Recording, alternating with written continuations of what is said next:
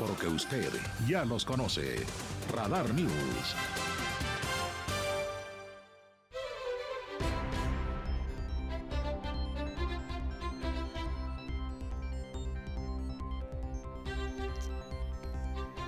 ¿Cómo está usted? Muy buenas noches. Bienvenido a este espacio informativo. Mi nombre es Diana González. Es la tercera emisión de Radar News y me da muchísimo gusto tener el privilegio de poder estar en este espacio y sobre todo tener el privilegio de que nos elija como su opción informativa cada noche en punto de las 8, de 8 a 9 de la noche de lunes a viernes. Gracias por vernos a través de Radar TV, la tele de Querétaro y por sintonizarnos en el 107.5. Además también de seguirnos en la página web www.radar fm.mx y por supuesto en las diferentes plataformas digitales. Estamos transmitiendo en Facebook Live, Radar News Crow, por supuesto también en el streaming de iHeartRadio y si quiere usted descargar la aplicación es completamente gratuita y se puede hacer en App Store y en Play Store Radar FM. Así que una vez que dimos todos los generales, te invito a que te comuniques con nosotros a través de Twitter, Radar News 1075 y también a través del WhatsApp, que ya tienes que tener ahí ahí como tu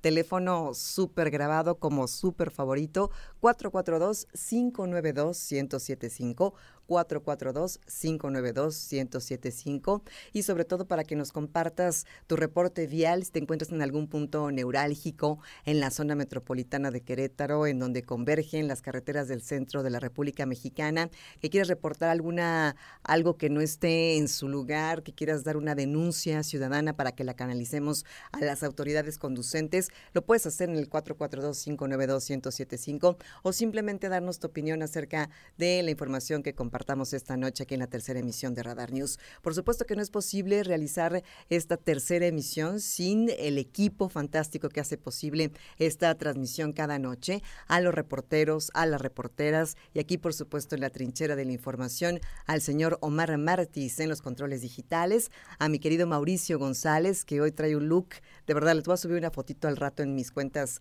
en redes sociales en Instagram, arroba yo soy Diana González, look de verdad ya hipster, este Burning Man, este Lola Palusa, Festival de último, no, Feria Ganadera Internacional, tus 90 pesotes para entrar a la feria. Así que rato le subo una foto del, del productor y por supuesto en Radar TV mi querido David Castellanos. Yo soy Diana González, es un placer acompañarle y si le parece vamos a iniciar con el resumen de la información.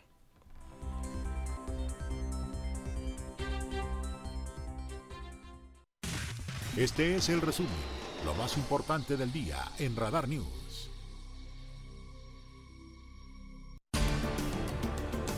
Pues para todos aquellos que estaban con la polémica acerca de si el cubrebocas sigue, si el cubrebocas no, cómo va a ir la cuestión de los aforos, pues el día de hoy, ahí en la segunda emisión con mi compañero Andrés Esteves, se estuvo puntualizando este tema, pero me parece importante hacer un recordatorio. Según el comité técnico, aprueba los aforos al 100% en Querétaro. La medida entra en vigor a partir del día de hoy, martes 27 de septiembre. Se modifican también los lineamientos para el uso de cubrebocas y se recomienda su uso para personas con sintomatología respiratoria aguda. Se sugiere a los establecimientos mantener el uso de los medidores CO2 con los protocolos de ventilación, derivado de un análisis del comportamiento del virus SARS-CoV-2 en Querétaro y en sus principales indicadores como el promedio de casos activos, la positividad y la ocupación hospitalaria. Las y los especialistas del Comité Técnico, Comité Técnico para la Atención de la COVID-19 determinaron por unanimidad realizar ajustes a las recomendaciones sanitarias vigentes y a las restricciones estipuladas en el escenario a, autorizando a las diversas actividades económicas operar con el 100% de su aforo que yo no sé usted, pero yo ya había visto más del 100%, ¿no? En todas las fiestas patrias al menos, pues hubo muchísima gente conviviendo codo a codo, hombre, hombro con hombro, no como en el concierto del Zócalo de Grupo Firme, pero ya estábamos como haciéndonos, ya saben, guiño, guiño, un poco como de la vista gorda, pero bueno, ahora ya está estipulado de manera oficial. Esta resolución se da luego de valorar la situación epidemiológica del Estado durante los últimos días, en donde se observa una disminución sostenida en los indicadores. Otro factor que tomaron en cuenta los expertos fue que gran parte de la población en la entidad ya recibió al menos una dosis de la vacuna. Dicha modificación estará vigente a partir del día de hoy, tras la publicación en La Sombra de Arteaga, el periódico oficial, que justo ahorita que mencionaron lo de la vacuna, métase a la página de Facebook de la Secretaría del Bienestar Querétaro para que cheque la convocatoria, porque se está realizando la vacunación para los menores de edad de 5 a 11 años de edad. Así que métase a la página de Facebook, pase la voz para que realmente los pequeñitos en este rango de edad tengan sus vacunas. Ante este panorama, las y los integrantes del comité acordaron también modificar los lineamientos para el uso del cubreboca, donde determinaron que las personas con sintomatología respiratoria aguda atiendan la recomendación de mantener el uso de este sistema de protección como una medida de mitigación. Aquí lo interesante sería es que si tienes a lo mejor otra enfermedad respiratoria que no necesariamente sea diagnosticada como eh, la COVID-19, pues también lo ya como una medida de cuidado ante nuestros compañeros, ¿no? Que tuviéramos ya esa cultura de, pues a lo mejor tengo gripa, tengo un poco de tos, tengo un resfriado, qué sé yo, ¿no? Sin necesidad de que sea la COVID-19, pues sí seguir protegiendo a nuestros compañeros, porque también esas son epidemias, digo, no tienen las secuelas que tiene la COVID, pero a fin de cuentas, pues también es un contagiadero, sobre todo ahora que empiezan los frentes fríos y que cambia drásticamente la temperatura. También eh, le decía este, esta invitación a los establecimientos que ya tenían sus medidores de CO2 a que los sigan utilizando y los protocolos de ventilación. Esto es muy importante, así que eh, de alguna manera es la información que comparte este Comité Técnico de Salud, en donde se mantienen pues la utilización del gel antiviral, obviamente la recomendación de lavado de manos, este, la mayor parte del tiempo si se puede hacer, ya saben, con agüita y jabón, y si no, bueno, pues con este gel antiviral con un 70% de alcohol y estar, estar muy alertas también a la sintomatología, no confiarse, seguirse haciendo sus pruebas. Todavía en el sector salud, las realizan de manera gratuita, a veces hay que hablar, hacer previa cita, pero todavía se siguen realizando y bueno, pues eh, próximamente cuando se acerque más ya la temperatura, los, las bajas temperaturas, empezarán las campañas de vacunación para la influenza estacional. Pero bueno, pues hay esta información importante del Comité Técnico de Salud que el día de hoy nos hace llegar y que a partir de este 27 de septiembre se hace automática ya la nueva disposición.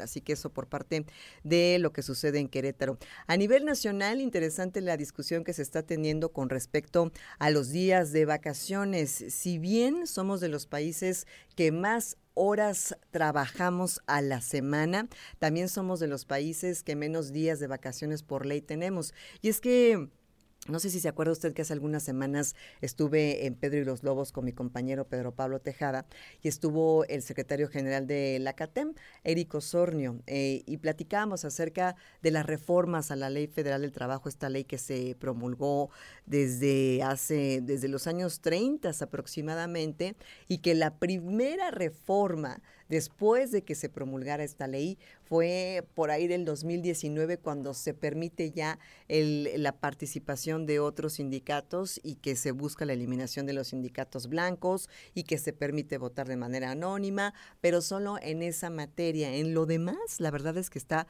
eh, verdaderamente obsoleta, no está actualizada a los nuevos tiempos, ni siquiera a nuestra nueva expectativa de vida, ni siquiera a las nuevas actividades laborales, ni siquiera lo que tiene que ver con eh, la nueva forma de trabajar. Es decir, hay, hay muchos temas que se tienen que integrar en esta ley federal del trabajo.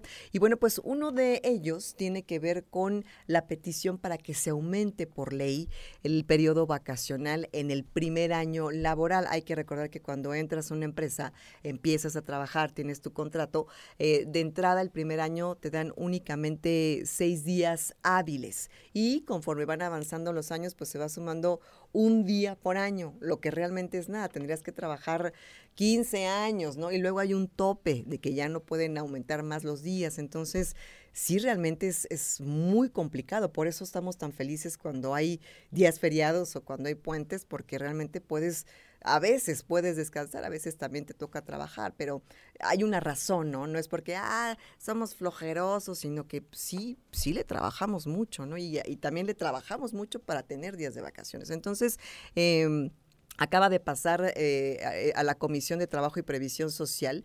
Eh, más bien, los senadores de la Comisión de Trabajo y Previsión Social ya aprobaron el dictamen, eso es muy importante, el dictamen de eh, la reforma que, a los artículos 76 y 78 de la Ley Federal del Trabajo para aumentar a 12 días el periodo vacacional en el primer año laboral. De verdad que esto sería extraordinario. al pasar de 6 a 12 días de vacaciones en el primer año, año de trabajo, se rompería, fíjese, con un periodo de 50 años en los que se ha otorgado el periodo mínimo de descanso pagado a los trabajadores en México. 50 años, que es justo lo que yo le decía, no, bueno, de verdad que es, que es más que necesario. Ojalá que me pueda compartir su opinión al 442-592-1075. Bueno, pues ya pasó este dictamen aprobado. Tendremos que seguir muy de cerca este proceso, pero bueno, pues ojalá que nadie eh, lo, se ponga en contra ya. Las organizaciones patronales de México están de acuerdo, inclusive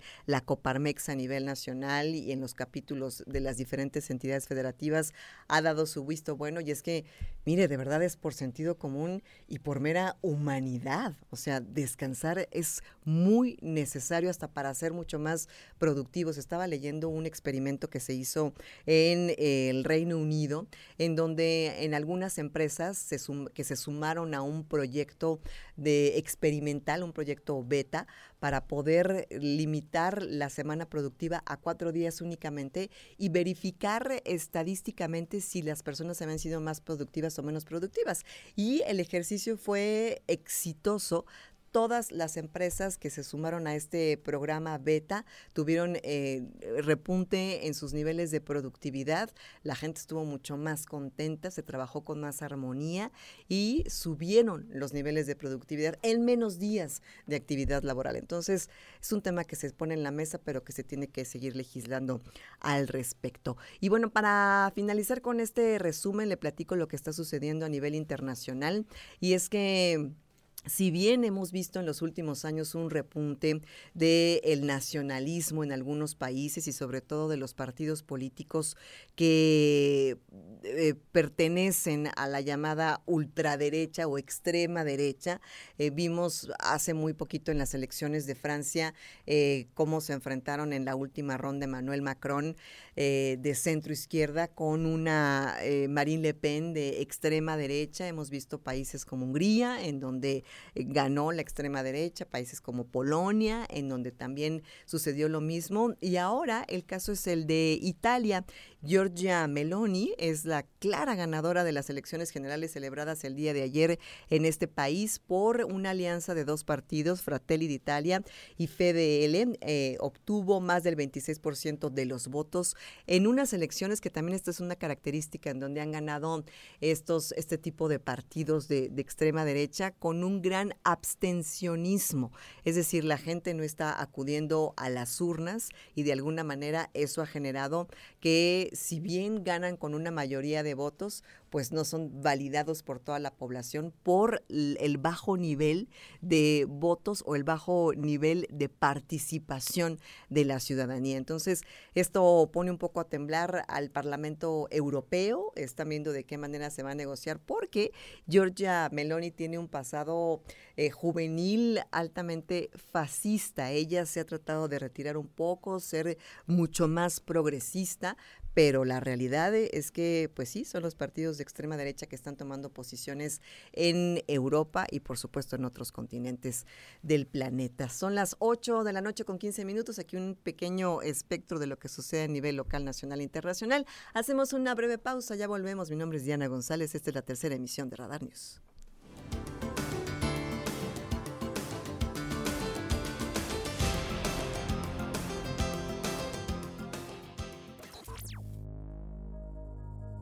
Radar News, la mayor cobertura informativa. La información con veracidad está en Radar News. Continuamos. Preguntas, respuestas, análisis. La entrevista en Radar News.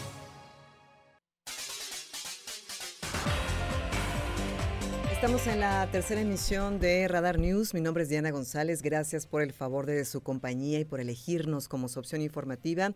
Ayer platicábamos acerca de la marcha que se va a llevar a cabo el día de mañana, 28 de septiembre, aquí en Querétaro y en todo el planeta. Saldrán, saldremos las mujeres a manifestarnos, a levantar la voz y sobre todo a exigir que se garantice el derecho de libre elección, a no criminalizar a las mujeres que eligen el aborto como una opción y, por supuesto, despenalizarlo.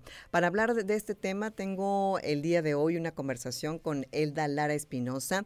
Es mamá de dos, empresaria, feminista, comprometida con las causas y personas que defiende tanto temas sociales como del medio ambiente, es enemiga de la justicia e internacionalista de profesión. Ha participado en diferentes ponencias y marchas feministas. Actualmente es la coordinadora de la Red Nacional de Ayuda a las Mujeres. No es una, somos todas. Mi querida Elda, ¿cómo estás? Muy buenas noches, bienvenida.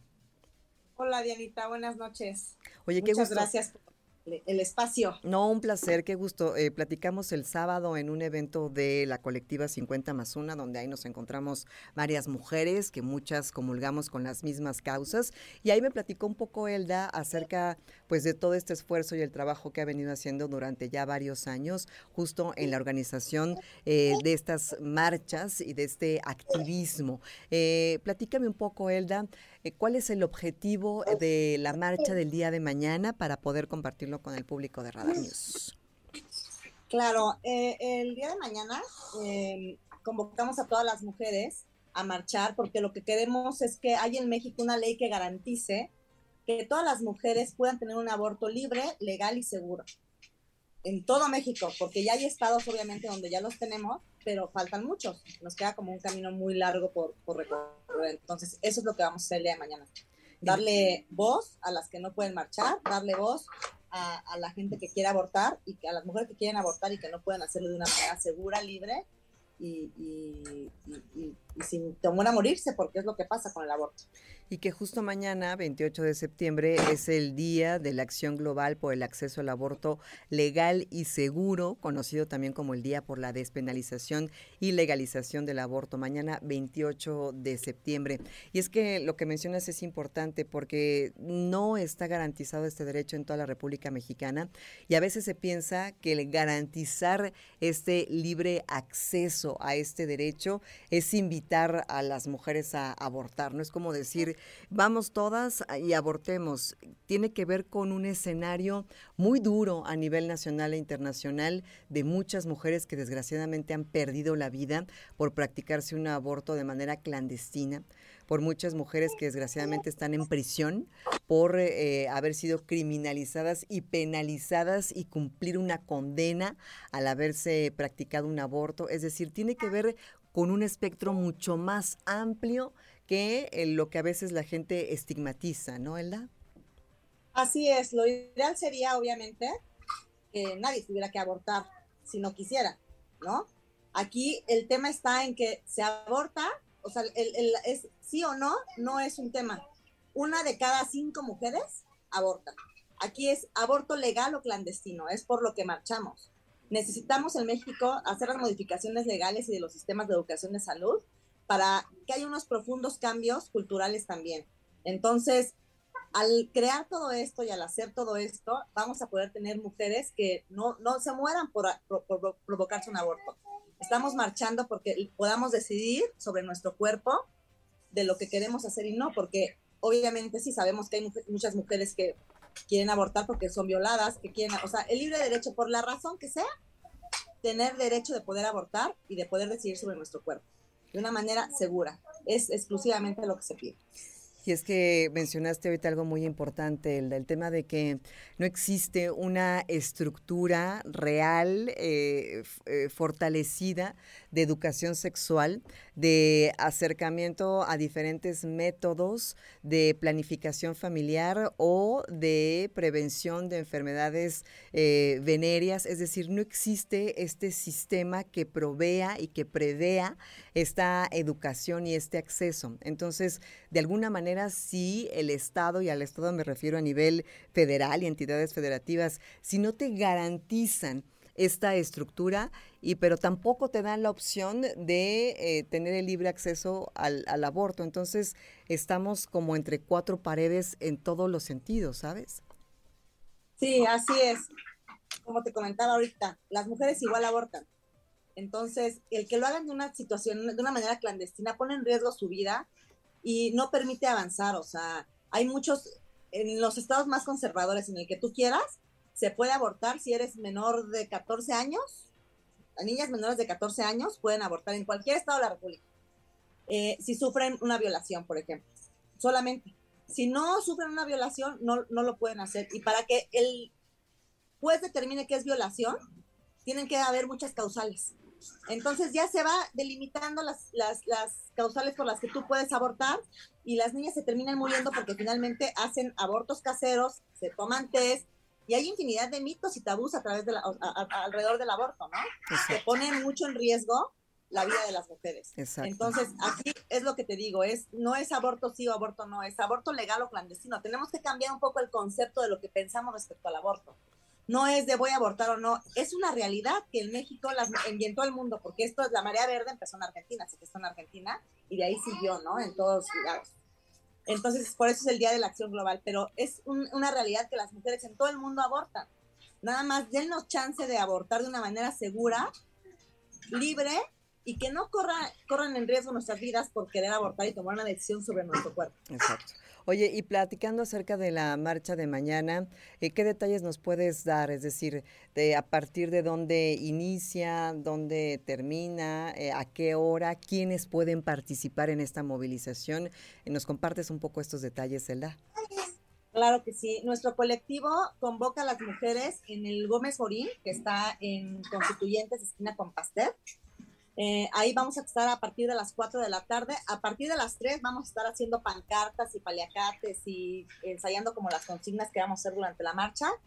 Entonces a las 4 salimos y vamos a terminar en la corregidora. Es lo que así va a ser nuestra marcha el día de mañana. Oye, ¿quiénes pueden participar? Pueden participar todas las mujeres. Todas las mujeres pueden participar niñas, pueden llevar a sus perrijos, eh, vamos a tener como, va a haber seguridad, hay ambulancias, va a haber gente, va a estar, es una marcha súper segura y todas de verdad salgan a alzar la, alzar la voz. Oye, y para los hombres que, que, son aliados y que se preguntan de qué manera pueden eh, sumarse, digamos, a esta manifestación multitudinaria, ¿lo pueden hacer? ¿Solamente que se queden de lado? ¿De qué manera puede ser su participación? Eh, la participación de los hombres eh, los convocamos a que nos ayuden por medio de redes sociales y difusión virtual. Es la manera en la que más nos pueden ayudar. Este, en las marchas feministas sí pedimos que sean feministas, o sea, que haya puras mujeres, este, pero sí nos pueden ayudar. Sabemos que tenemos aliados feministas y por supuesto que nos pueden ayudar a través de redes sociales y difundiendo lo que está pasando. Nosotros vamos a estar transmitiendo en vivo en todo momento eh, y ahí por ahí nos pueden acompañar. Te agradezco mucho el tiempo para esta conversación y bueno, pues ojalá que nos sumemos muchos el día de mañana porque no es una, somos todas. Elda, muchas gracias, buenas noches. Gracias, Diana. Hasta luego, bye. Hasta mañana. Son las 8 con 28 minutos, 8 con 28. Mañana esta marcha feminista a las 4 de la tarde es la salida desde la Biblioteca Manuel Gómez Morín para que esté usted también muy pendiente y lo tome en cuenta si es que no va a participar. Bueno, pues nada más eh, entender y, ser muy empático con esta movilización del día de mañana a partir de las 4 de la tarde. Así que para que pase la voz de que mañana hay por esta lucha, por esta visibilización acerca del Día de Acción Global por el Acceso al Aborto Legal y Seguro o el Día de la Despenalización y Legalización del Aborto mañana 28 de septiembre. Hacemos una pausa, son las 8 de la noche con 29 minutos, 8.29, ya volvemos.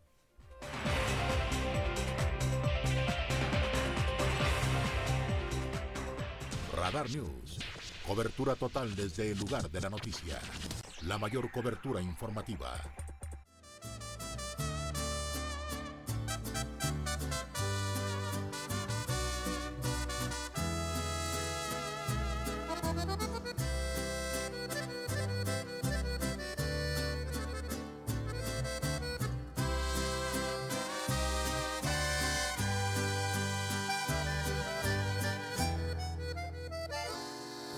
problem Son las 8 de la noche con 35 minutos, 8.35. Sí, ayer les puse grupo firme, ya supérame. Ando como que con un mensaje, ¿verdad? Como que quiero, quiero algo, quiero algo, pero no lo sé pedir esta semana. Oigan, estamos escuchando a Cristian Nodal porque híjole, yo no sé qué equipo elegir, si Team Belinda o Team Nodal. Yo no soy como Andrés Manuel López Obrador, que claramente es Team Belinda.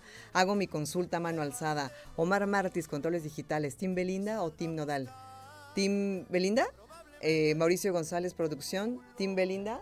¿Los dos? No, tienes que elegir. Que es eh, Nodal, Team Nodal. Oh, David Castellanos de Radar TV. Nodal. Son dos Nodal, un Belinda. Yo me voy a ir con Belinda porque Nodal se ve más destruido. y me deprime. me gusta más ver a, Belinda ganadora. Bueno, pues eh, traigo a colación esto porque se hizo viral eh, un comentario que hizo el presidente de la República en su conferencia matutina cuando le preguntaban inquisitivamente acerca del concierto de Grupo Firme que organizó Claudia Sheinbaum, la jefa de gobierno en la plancha del Zócalo Capitalín y bueno, pues toda la gente que fue y la polémica, la polémica que se hizo en redes, que la verdad tengo que decir que la mejor respuesta fue la de Claudia Sheinbaum a toda la polémica cuando dije ya, cuando dijo ya, supérenlo, de verdad que aplausos, lo tengo que decir, a veces no coincido, pero esta vez sí. Y ahora el presidente de la República habló acerca de Belinda y de Nodal y esto fue lo que dijo.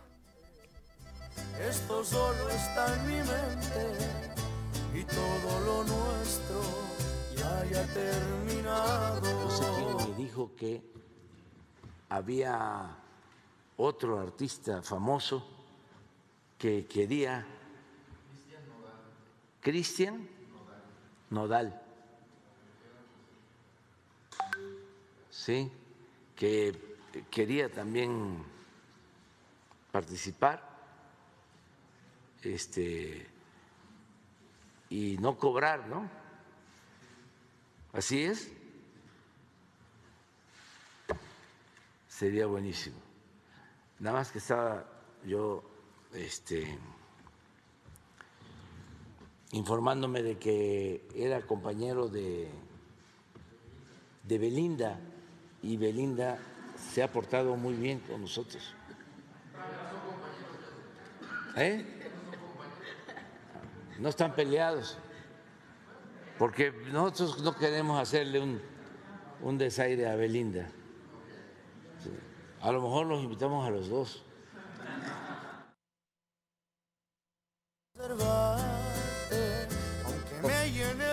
Por supuesto que esto se hizo viral, ¿no? Porque pues todos sabemos cómo terminó esa historia y que el final no fue de lo más romántico, digamos. Pero aparte me encanta cuando dice, eran compañeros, ¿verdad? No dice eran pareja, eran novios me dio mucha ternura. Eran compañeros, ah, ya no son compañeros, ¿verdad? Pero bueno, eh, se hizo eh, tendencia porque decían que quería reconciliarlos en, en, un concierto gratuito en el Zócalo Capitalino. Vámonos con esto a los espectáculos y la voz de mi compañera Olivia Lara y ya regresamos aquí en la tercera emisión de Radar News. Solo sea cuestión de tiempo para que caigas en cuenta que necesitas mil besos que este amor no es desechable. ¿Qué tal? Mi nombre es Olivia Lara y esta es la información de cultura y espectáculos. Festival Internacional de Cine de Morelia. Para la vigésima edición del Festival Internacional de Cine de Morelia, el formato híbrido se mantiene, es decir, funciones y actividades presenciales, así como proyecciones y enlaces vía virtual. Para esta edición se tendrá la participación de 59 cortometrajes, 15 largometrajes documentales, 11 obras michoacanas y 10 cintas, que en total suman 95 trabajos de cineastas de distintos estados de la República Mexicana. También contarán con la presencia de Alejandro González Iñárritu, que presentará su nuevo filme Bardo, como parte de la función inaugural del festival. Aún se gestiona que esté presencialmente Guillermo del Toro acompañando el estreno de Pinocho. Solo se informó que hasta el momento se realizará un enlace virtual. El festival se llevará a cabo del 22 al 29 de octubre. En más, Querétaro se une a la celebración del Día Mundial del Turismo. La Secretaría de Turismo del Estado de Querétaro se une a las celebraciones del Día Mundial del Turismo bajo el lema Repensar el Turismo, con el que a nivel global se busca reiterar y comunicar la importancia del turismo como actividad esencial en la reactivación económica. El Día Mundial del Turismo reconoce la importancia del turismo para el desarrollo social, cultural y económico a nivel global. En el marco de esta celebración, la Sectur impartirá de manera gratuita dos pláticas, Atención y Protección al Turista y Mercadotecnia Turística. La Secretaría de Turismo junto al Centro de Atención y Protección al Turista ofrecerá recorridos gratuitos por el centro histórico de la ciudad capital, con la intención de detonar el turismo.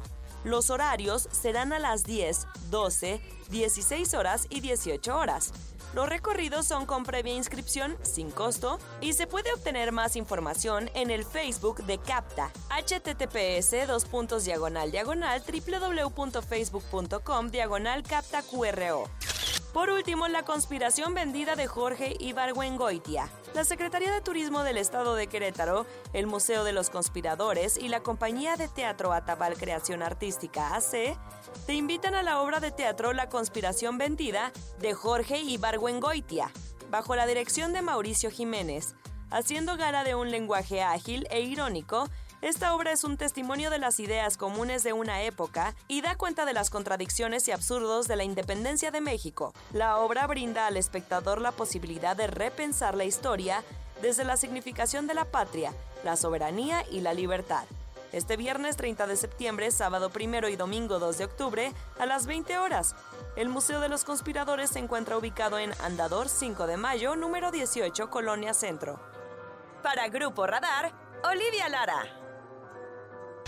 Radar News, la mayor cobertura informativa. En transmisión simultánea. Radar News, la mayor cobertura informativa.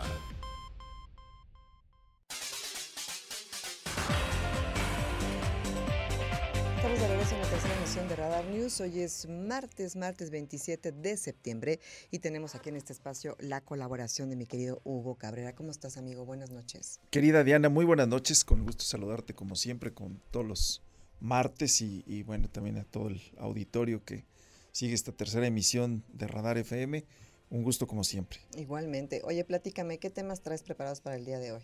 Pues mira, eh, indudablemente que hay un asunto que en las últimas semanas, los últimos días, ha cobrado mucha importancia.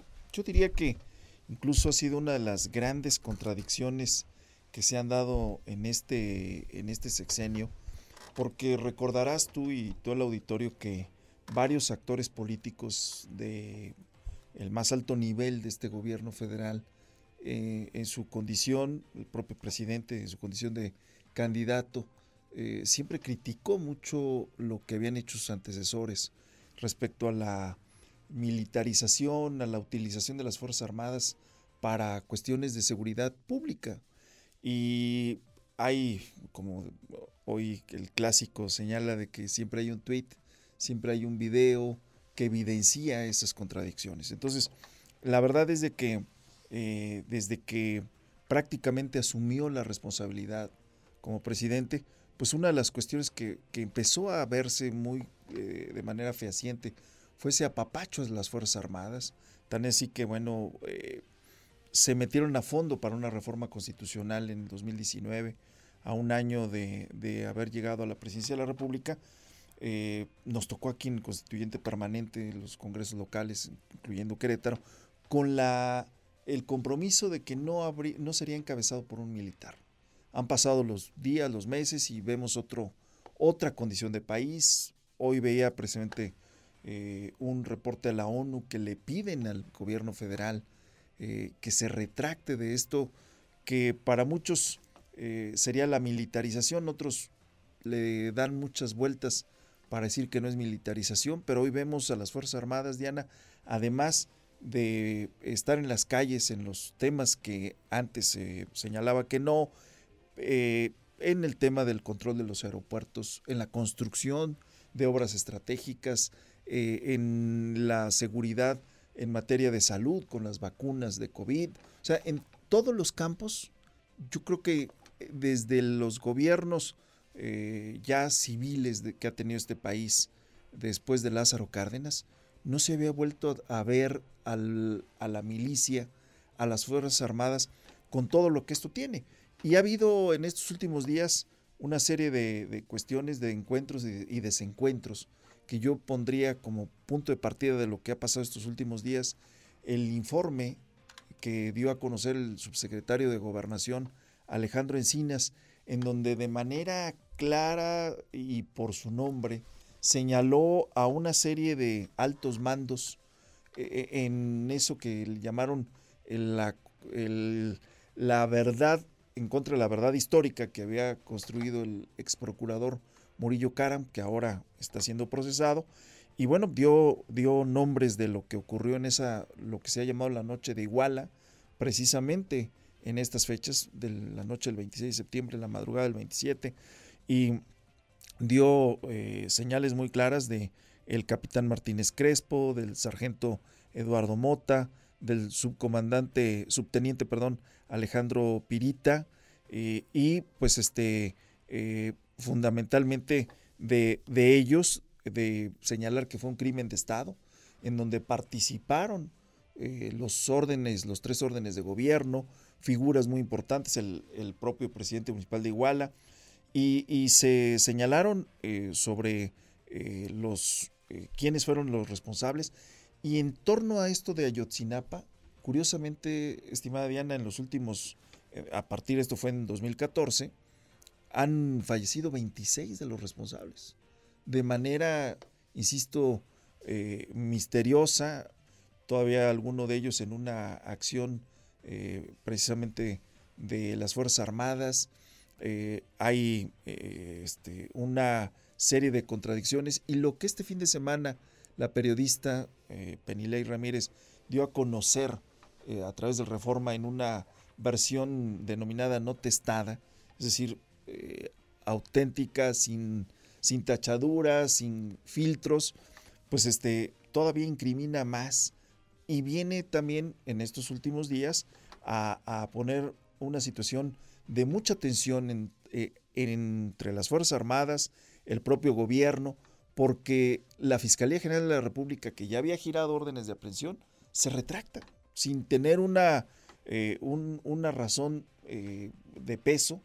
en estas últimas horas también el fiscal especial para el caso Ayotzinapa renuncia en medio de, de mayor tensión. Incluso se señala que esto son patadas abajo de la mesa entre la propia Fiscalía, la Secretaría de Gobernación, y no podemos despojar toda esta situación del propio asunto del 2024, en donde se está jugando eh, eh, la situación no solamente de quién gana la presidencia, sino del modelo de país al que aspiramos, al que, el que queremos los mexicanos.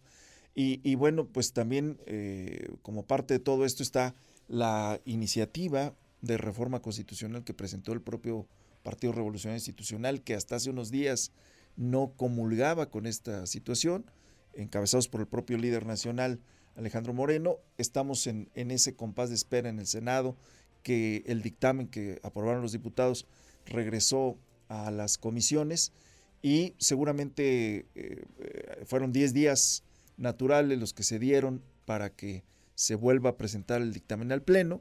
Entonces, esto va a ser muy importante a ver si prospera la reforma constitucional para que las Fuerzas Armadas se queden hasta el 2028. Lo que es un hecho es de que hoy, eh, porque habría quien podría preguntar, bueno, que se vayan las Fuerzas Armadas en este momento a los cuarteles, creo que se ha descuidado el tema de la policía, eh, o sea, de las policías, no hay capacitación, no hay presupuesto, estamos viviendo una situación, una noche muy larga, muy oscura en nuestro país en todo este tema. Y, hoy se presentó, como nos dimos cuenta a través de la rueda de prensa, la famosa mañanera, por parte del secretario de Gobernación, pues el ejercicio que se pretende hacer el 22 de enero, con el candado, o, más bien con, con la salvedad de que si los senadores aprueban la reforma constitucional, ya no se hace eh, esta, esta consulta. Se considera, Diana, que esta consulta tiene mucho que ver para eh, lavarle la cara a las Fuerzas Armadas por los por esta situación eh, que se está dando en el país, una polarización más, un ejemplo más de polarización, en donde algunos aplauden a las Fuerzas Armadas y otros señalan que no es posible que este país se militarice.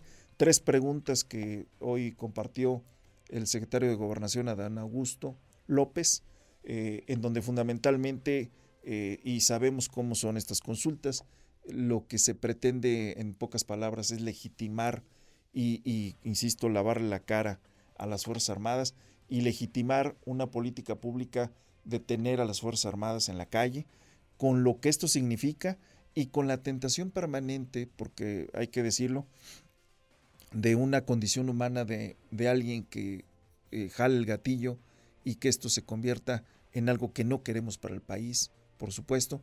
Y también hemos visto, porque es una contradicción, cómo el propio gobierno federal, eh, en lugares en donde hay un grave, una tensión como en Michoacán, como en Zacatecas, donde ha habido actos de provocación al ejército, el propio gobierno ha frenado cualquier acción en donde se implique finalmente hacer uso de la fuerza que, a la que tienen eh, obligación, no solamente derecho de las Fuerzas Armadas, sino la obligación de mantener la paz y el orden público. Entonces, eh, la verdad es de que el escenario, insisto, en este momento en el país, en este tema, es de tensión, de eh, incertidumbre y una, una ruta a la que de entrada podríamos estar hasta el 2024 o 2028 regresando al ejército a los cuarteles y mandando señales hacia el exterior, porque no somos una ínsula, de que este país está eh, eh, ordenado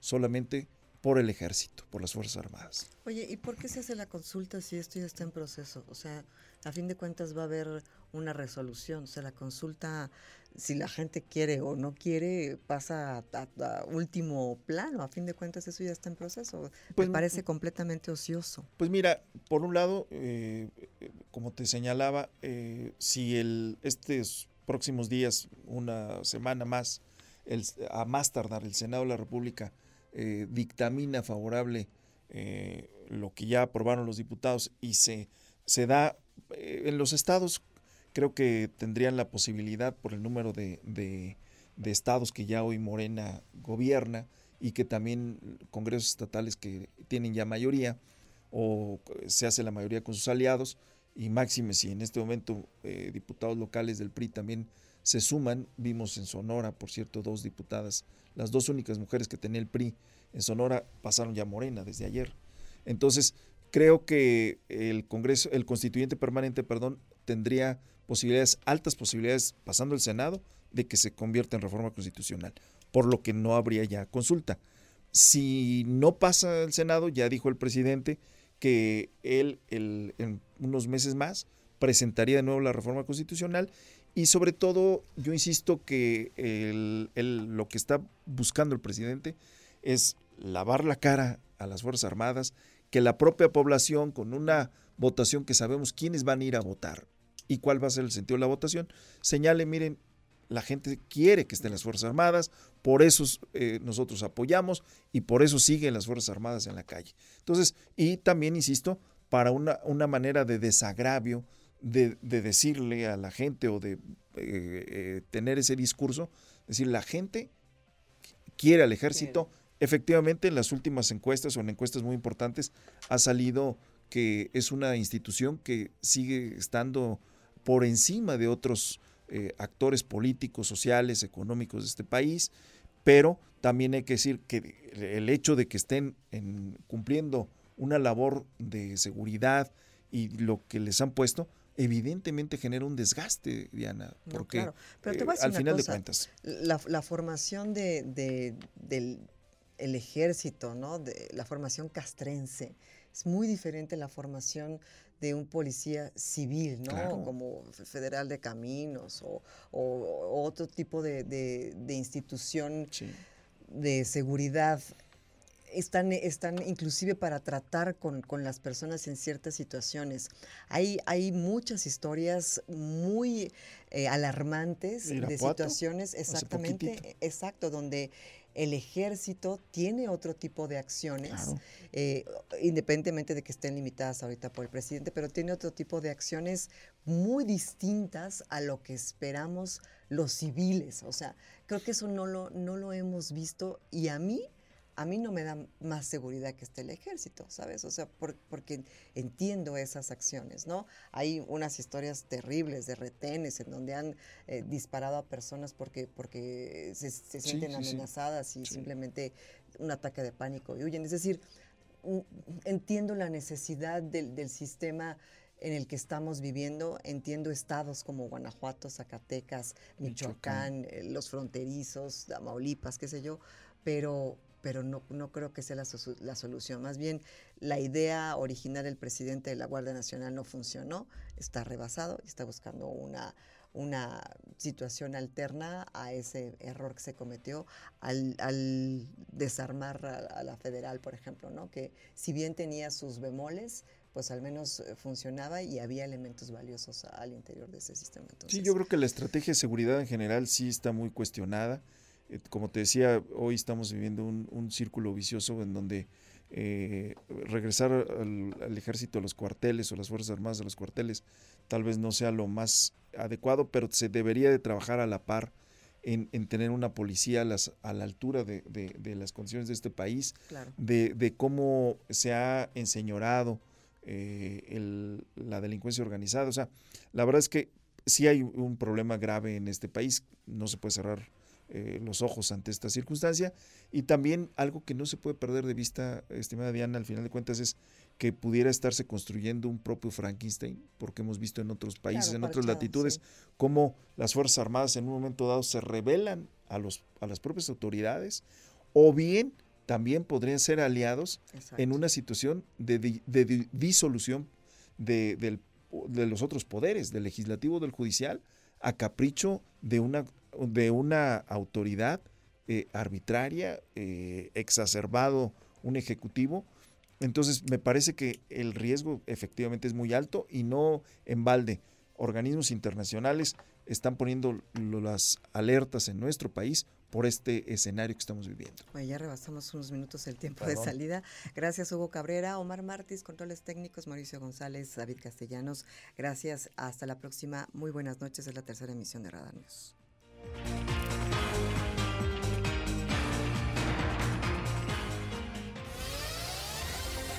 Ahora está usted bien informado. Radar News. Los acontecimientos de mayor relevancia. Las noticias.